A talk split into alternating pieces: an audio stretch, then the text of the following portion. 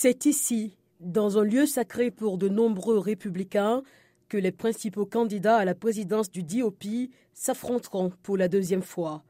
Il s'agit de la bibliothèque du 40e président des États-Unis, Ronald Reagan, qui reste une icône pour les conservateurs du parti.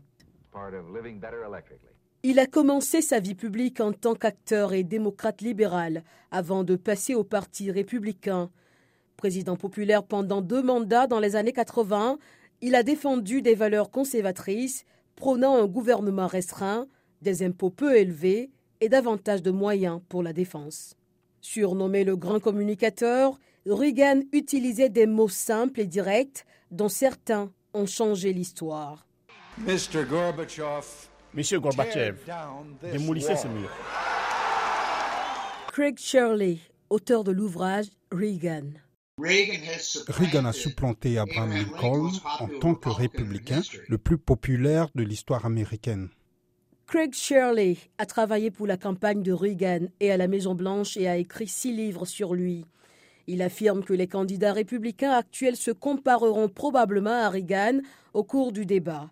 Il s'agit notamment de l'ancien gouverneur du New Jersey, Chris Christie, du gouverneur de Floride, Ron DeSantis, du sénateur de Caroline du Sud, Tim Scott, de l'ancienne gouverneure de Caroline du Sud, Nikki Haley, de l'investisseur en biotechnologie Vivek Ramaswamy et de l'ancien vice-président Mike Pence.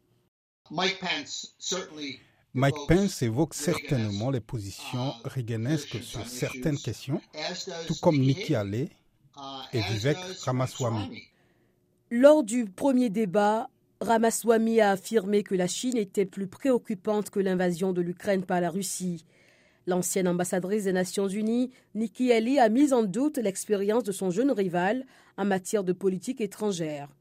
Reagan, qui était à l'époque le président le plus âgé de l'histoire des États-Unis, a plaisanté sur son âge lors d'un débat. Je ne vais pas exploiter à des fins politiques la jeunesse et l'inexpérience de mon adversaire. Une fois de plus, le principal candidat républicain, l'ancien président Donald Trump, ne participera pas à ce débat.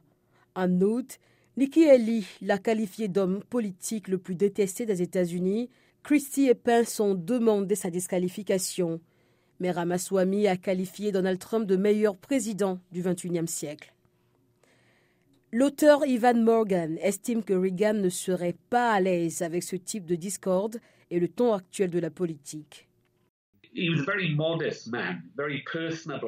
C'était un homme très modeste, très sympathique, et la vantardise ne lui venait pas naturellement. Et c'est quelque chose qui ne correspond pas tout à fait au moule républicain actuel.